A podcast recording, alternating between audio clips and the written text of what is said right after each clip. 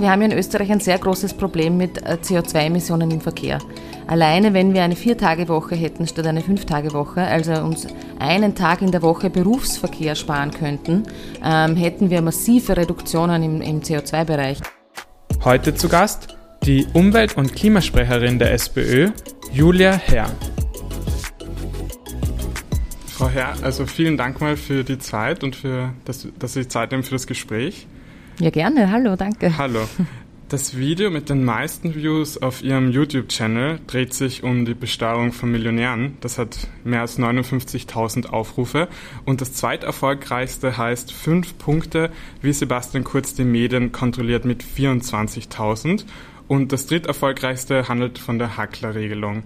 Nun wollte ich fragen, warum kommen denn diese Themen, zumindest auf Ihrem YouTube-Channel, so viel besser an als Umwelt- und Klimathemen? Ja, also ich glaube, auf, auf, auf YouTube äh, wären das jetzt die Top-Plätze. Auf Facebook äh, wäre es wahrscheinlich ein, ein anderes Ranking, ähm, weil es tatsächlich oft auf unterschiedlichen Plattformen unterschiedliche Zielgruppen sind. Aber zusammengefasst ist ja eigentlich auch Verteilungspolitik, Umweltpolitik. Also ich würde es gar nicht voneinander trennen, weil die Frage, ob man Millionäre besteuert oder nicht, hat natürlich was mit Klimaschutz zu tun. Wir wissen, dass die Vermögendsten in diesem Land einen viel höheren CO2-Ausstoß haben, als das Niedrigverdiener haben. Die haben einen anderen Lifestyle, einen anderen Konsum, die verbrauchen viel mehr CO2. Und natürlich, wenn man der Meinung ist, dass eigentlich jene, die mehr CO2 ausstoßen, auch mehr beitragen sollten, dann wäre ja die Lösung aus meiner Sicht auch eine Millionärsteuer. Also nur weil es nicht so kommuniziert wird, heißt das nicht, dass nicht alles zusammenhängt. Ich Sinne. kommuniziere schon oft, äh, vielleicht jetzt nicht in diesem Video, dass äh, die Frage der Klimakrise eine höchst soziale Frage ist, eine, eine Frage der Verteilung, weil, ähm, weil man sich auch unterschiedlich schützen kann vor der Klimakrise. Das, mein Lieblingsbeispiel sind die Waldbrände in Kalifornien, jetzt schon länger her, wo ähm, sich einige Superreiche eine Privatfeuerwehr gecheckt haben, die dann auf ihre Villen in, aufgepasst haben, eben in Malibu. Und daneben ist alles abgebrannt, kilometerweise. Nur die Villen der Reichen und der Schönen sind unversehrt geblieben, weil die haben eine Privatfeuerwehr. Und ich glaube, so darf die Klimakrise im Kapitalismus nicht enden, dass sich die, die Geld haben, davor schützen können und die anderen halt schauen müssen, wo sie bleiben. Also ich glaube, die Frage von Vermögen und Klimakrise müssen wir auch gemeinsam diskutieren. Wie ist es eigentlich dazu gekommen, dass Sie im Nationalrat die Bereichssprecherin für Klima und Umwelt geworden sind? Hat, sich das Thema, hat Sie das Thema immer schon beschäftigt oder sind Sie dann erst mit der Aufgabe quasi hineingewachsen? Na, ich wollte wirklich Umweltschutzsprecherin werden. Ich habe das auch äh, ganz oft angekündigt und eingefordert und war dann sehr froh, dass es geklappt hat. Und muss auch sagen, mein allererster Workshop, den ich überhaupt jemals irgendwo in der Politik besucht habe, war ein Umweltworkshop. Das war mit 16 in der sozialistischen Jugend. Das war das erste Mal, dass ich dort angedockt bin und da habe ich mich auch für den Umweltworkshop entschieden. Also ich glaube, das Thema ist eigentlich schon immer für mich wichtig. Sie haben ja gerade früher die soziale Komponente der Klimapolitik mhm. erwähnt. Welche Rolle spielt denn Ihre Forderungen nach einer 35-Stunden-Woche im Kampf gegen den Klimawandel? Ja, das ist auch so ein Punkt. Danke für diese Frage, weil wir wissen, ähm, wir haben ja in Österreich ein sehr großes Problem mit äh, CO2-Emissionen im Verkehr. Alleine wenn wir eine Vier-Tage-Woche hätten statt eine Fünf-Tage-Woche, also uns einen Tag in der Woche Berufsverkehr sparen könnten, ähm, hätten wir massive Reduktionen im, im CO2-Bereich. Also die ähm, verschiedenste Gewerkschaften haben das auch schon ausgerechnet. Eine Vier-Tage-Woche wäre wirklich auch für den CO2-Verbrauch gut. Und auch deshalb, weil wir ein anderes Verkehrsverhalten haben, wenn wir frei haben. Also Menschen bewegen sich anders an einem Samstag oder an einem Sonntag, wenn sie frei haben, wie unter der Woche. Unter der Woche ist der Griff zum Auto viel näher. An einem Samstag denke ich mir eher, na, ich gehe zu Fuß, ich fahre mit dem Rad, weil ich habe ja auch die Zeit. Also da sehen wir auch, dass, das ein, dass da wirklich ein, ein starker Zusammenhang auch ist. Wie bin ich mobil? Und natürlich in meiner Freizeit schaut das anders aus wie unter der Woche, wo ich vielleicht eh schon von der Arbeit mit dem Auto komme und dann halt auch gleich noch mit dem Auto weiterfahre, einkaufen. Wäre mehr Homeoffice auch eine Mittellösung oder ist das dann nicht dasselbe wie frei? Ich, natürlich wäre da auch Homeoffice eine Möglichkeit, aber ich bin ja auch aus anderen Gründen für eine Arbeitszeitverkürzung, nämlich deshalb, weil die uns zusteht, weil wir in Österreich immer produktiver werden. Wir erwirtschaften immer mehr in immer kürzerer Zeit, einfach weil wir durch neue Technologiesprünge und so weiter effizienter arbeiten können. Nur ähm, nur hat Arbeit, ist die Arbeitszeit nicht mehr gesunken. Das heißt, wir werden produktiver, wir produzieren mehr, wir ermöglichen mehr Gewinne, nur wird das den arbeitenden Menschen nicht mehr zurückgegeben in der Form von mehr Freizeit. Ein zentrales Thema beim Klimaschutz ist ja auch die Sanierung von Häusern mhm. und die Abkehrung von fossilen Heizungen. Richtig. Und dann möchte ich das gerne einmal an einem konkreten Beispiel ja. festmachen. Eine Freundin von mir, die hat gerade eine Wohnung gekauft und renoviert und hat lange dafür gearbeitet und gespart und mhm. hat natürlich auch ähm, eine neue Gasleitung legen müssen und eine Therme kaufen, weil das Haus ist nicht an die Fernwärme angeschlossen. Das mhm. ist oft die einzige äh, mhm. Möglichkeit und ja. Elektroheizungen sind zu teuer und funktionieren nicht so gut, also ja. eben diese hohe Investition.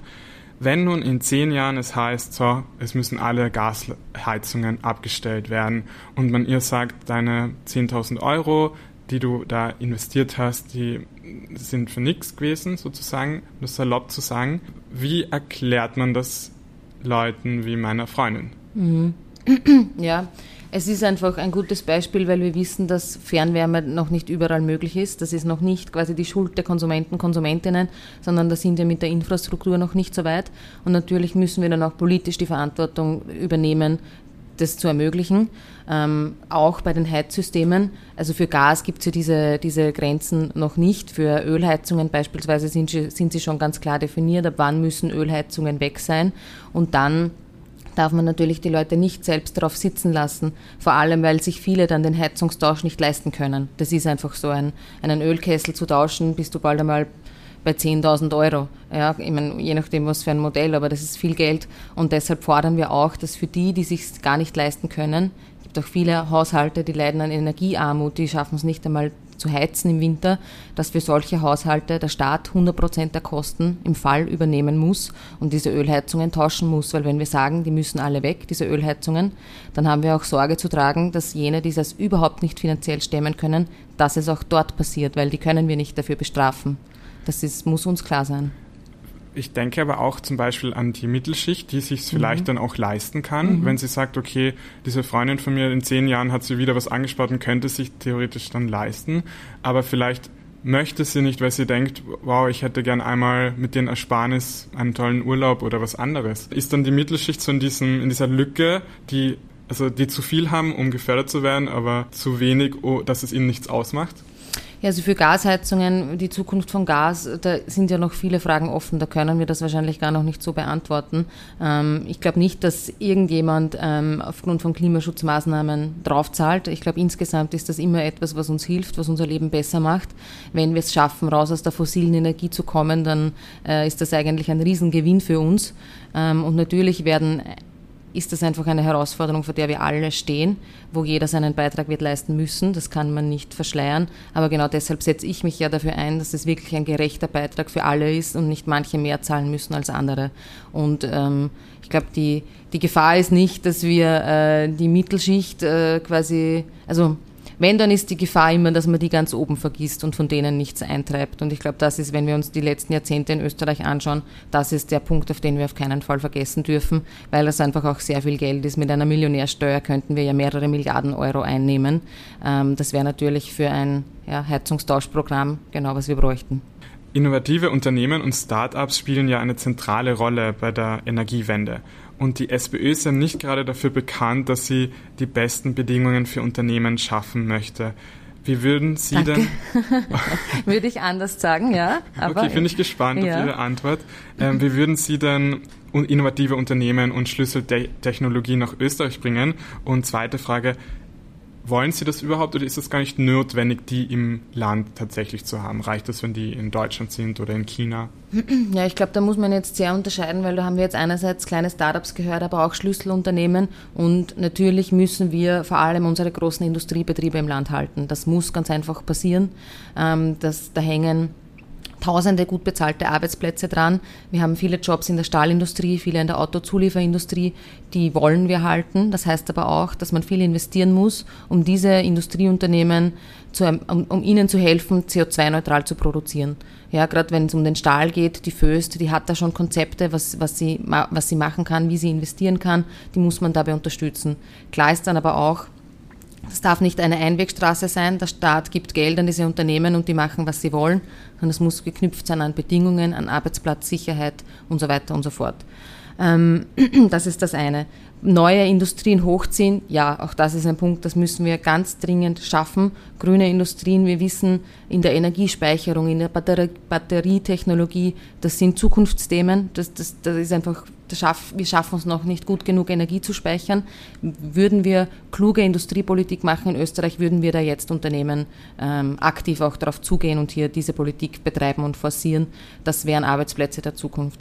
Da haben wir auch, ähm, da habe ich selbst Anträge dazu eingebracht. Wir fordern einen Transformationsfonds mit 20 Milliarden Euro. Das ist sehr, sehr viel Geld, aber wir glauben, das ist notwendig, um diese moderne, klimafreundliche Industrie in Österreich zu halten, zu schaffen, auszubauen. Das ist das eine.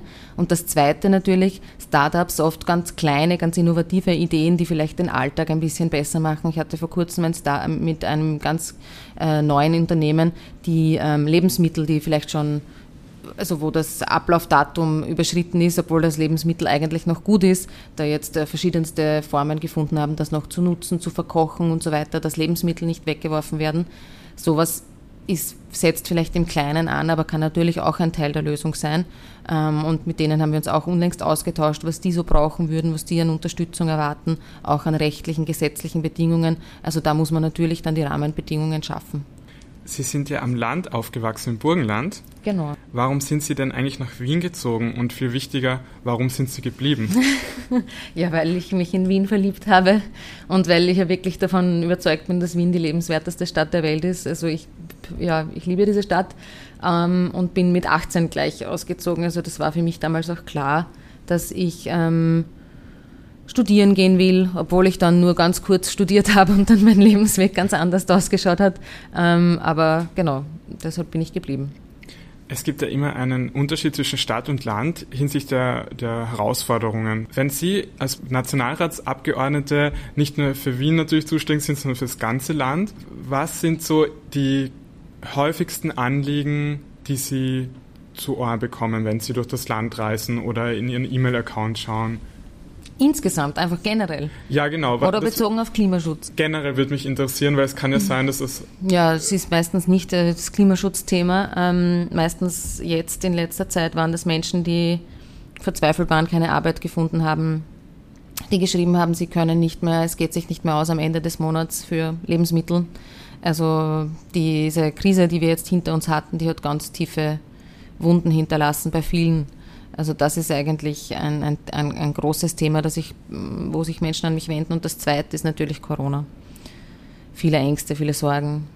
Wir nehmen ja unser Gespräch an einem Freitag auf. Richtig. Wenn man sich vorstellt, es wäre Freaky Friday, kennen Sie diese, diesen Film und ja. diesen Song? Ja, ich habe den sogar im Kino gesehen. ich auch. Mit Lindsay damals. Lohan damals, ja. genau. Stellen Sie, wenn das heute Freaky Friday wäre und mhm. Sie einen Tag lang mit dem Bundeskanzler Kurz Rolle tauschen, tauschen mhm. würden, wie würden Sie diesen Tag nützen? Ja, wenn ich dann Kanzler Kurz wäre, würde ich zurücktreten, würde mich entschuldigen für alles, was ich ähm, an äh, ja, Maßnahmen getroffen habe, die vielleicht nicht sinnvoll waren und würde äh, dieses Land in andere Hände geben.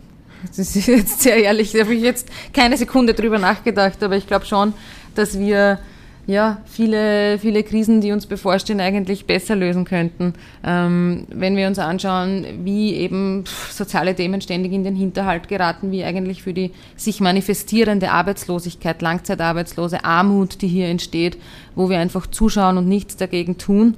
Das sind so Themen, das geht mir überhaupt nicht ein. Ähm, und wahrscheinlich würde ich möglichst schnell eine, eine Wende herbei haben wollen, auch was den Klimaschutz betrifft. Wir hatten bisher pro Branche, pro Jahr Ziele definiert, Reduktionsziele, die wir auch brauchen, dass wirklich was passiert. Die haben wir derzeit nicht. Und nur auf ein Ziel 2030 hinzuarbeiten, ähm, das ist nicht die Verbindlichkeit, die wir, denke ich, brauchen, um wirklich runterzukommen mit den Emissionen. Da müssen wir jeder Branche klare Ziele vorgeben, dass die auch die Planungssicherheit hat, dass die wissen, okay, weiß ich nicht, bis zum Jahr 2028, da muss ich dort stehen, wann muss ich da jetzt vielleicht umbauen, wann muss ich eine Investition tätigen. Ähm, wir haben diesen Plan für Österreich noch nicht. Der Kanzler spricht dann oft in Pressekonferenzen ähm, schöne Worte, dann gibt es auch schöne Schlagzeilen, das ist alles recht gut, der kann sich gut vermarkten. Ähm, aber die Frage, was ist, geht wirklich weiter im Klimaschutz? Da wollen sicher auch die Grünen, der grüne Regierungspartner mehr, aber das scheitert natürlich an der ÖVP und auch an dem Kanzler. Das müssen wir schon klar benennen. Wenn es langsam geht in Österreich mit dem Klimaschutz, dann ist das die ÖVP. Abschließend möchte ich fragen, es sind ja noch ein paar Jahre die, die Legislaturperiode. Was haben Sie sich denn für persönliche und berufliche Ziele noch gesetzt? Ich persönlich habe mir keine Ziele ähm, gesteckt. Ich bin sehr, sehr froh, dass ich jetzt in dieser Funktion bin. Ich sehe das auch als ganz große Aufgabe und auch als Ehre natürlich, wenn man eine von so wenigen Abgeordneten sein darf, kann. Das heißt, ich bin eigentlich keine weiteren, nichts auf der, nichts auf der Wunschliste. Verzeihung, ich habe mich da falsch ausgerichtet, so Ziele mhm. quasi in der, Funkt in, in ihrer der Funktion, Funktion, genau. Ja, das ist ähm, natürlich in der Opposition, wie soll ich sagen, wenn wir Anträge einbringen, die Chance, dass die angenommen werden, ist marginal, ja, das ist de facto gegen null. Aber was wir tun können, ist Druck aufbauen und natürlich auch äh, die Bevölkerung aufklären, wo, wo ist denn Reformstau, wo geht nichts weiter, wo muss man mit dem Finger hinschauen. Und da ist schon, da habe ich natürlich schon das Ziel, dass meine Arbeit möglichst viele Menschen erreicht und auch natürlich die Regierung dazu bringt, jetzt schneller mal ja, die Regierungsvorlagen vorzulegen, die wir brauchen. Und allein wenn wir jetzt an die CO2-Bepreisung denken, die die Regierung machen will ab 1. Jänner, da hoffe ich, dass ich mit unserer Position, die auch die soziale Gerechtigkeit einfordert, die sagt, okay, was heißt das dann für eine Familie mit, eine Durchschnittsfamilie mit zwei Kindern, profitiert die dann oder zahlt die drauf?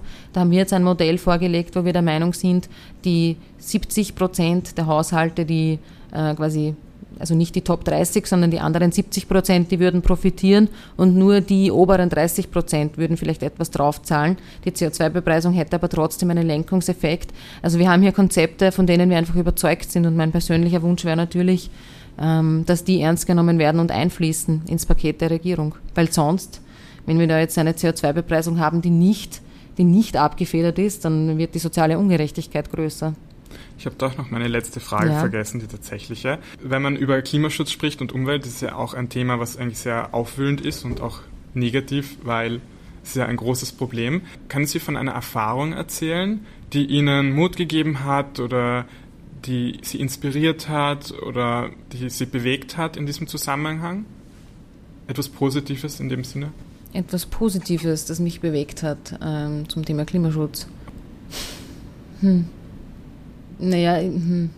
es ist eher mehr, wie soll ich sagen, ähm, oft ist man, also es hat schon einige solche Momente gegeben im Nationalrat, aber das sind dann oft vielleicht jetzt nicht die positiven Geschichten, aber die, die mir Kraft geben. Also ich kann mich nur erinnern, weil ich finde eben, Klimaschutz muss auch die Frage sein, wer erzeugt ihn und wer zahlt ihn und wie, äh, wie ist das verteilt und wer trägt Verantwortung und ähm, ist die Antwort, wir alle gemeinsam. Und ich kann mich erinnern, als wir einmal im Nationalrat diskutiert haben über den äh, Spitzeneinkommenssteuersatz. Also da ist es wirklich um Einkommensmillionäre gegangen, ob für die jetzt die Steuer gesenkt wird. Ähm, und das konnte dann, denke ich, verhindert werden. Aber in der ersten Abstimmung haben wir einen Antrag eingebracht und die ähm, ÖVP ist nicht aufgestanden, klar, die FPÖ ist nicht aufgestanden für diesen Antrag, die Neos sind nicht aufgestanden, die Grünen sind nicht aufgestanden, nur wir haben äh, uns für dieses Thema eingesetzt. Und da war für mich so, okay, wenn wir jetzt hier nicht aufstehen, dann tut das keiner. Und es gibt nicht, es gibt keine große Lobby für diejenigen, die äh, schwer über die Runden kommen oder die einfach tagtäglich arbeiten und das Gefühl haben, eigentlich bleibt ihnen nicht so viel über, wie ihnen zustehen würde. Eigentlich bekommen sie nicht den Respekt und den Lohn, den sie verdienen würden. Ähm, und das, das gibt einen dann schon Kraft, weil man sich denkt, okay, man muss das jetzt, äh, man ist, man, man macht genau für diese Menschen Politik und wenn man es nicht tut, dann macht es niemand und das gibt eigentlich noch viel mehr Motivation. Also das war einer so von diesen Momenten, wo ich gedacht habe, okay, der ganze restliche Saal bleibt sitzen. Die haben kein Problem damit, wenn Einkommensmillionäre noch mehr Budget bekommen, noch mehr Einkommen, ja, obwohl das wirklich schon absurde Summen sind, die man da haben muss, um in diese Klasse zu fallen. Ähm, und dann habe ich mir gedacht, ja, gut, aber so ist es und zum Glück bin ich jetzt da und kann hier aufstehen. Frau Herden, vielen Dank für dieses spannende Gespräch. Hat mich Dankeschön. sehr gefreut. Danke.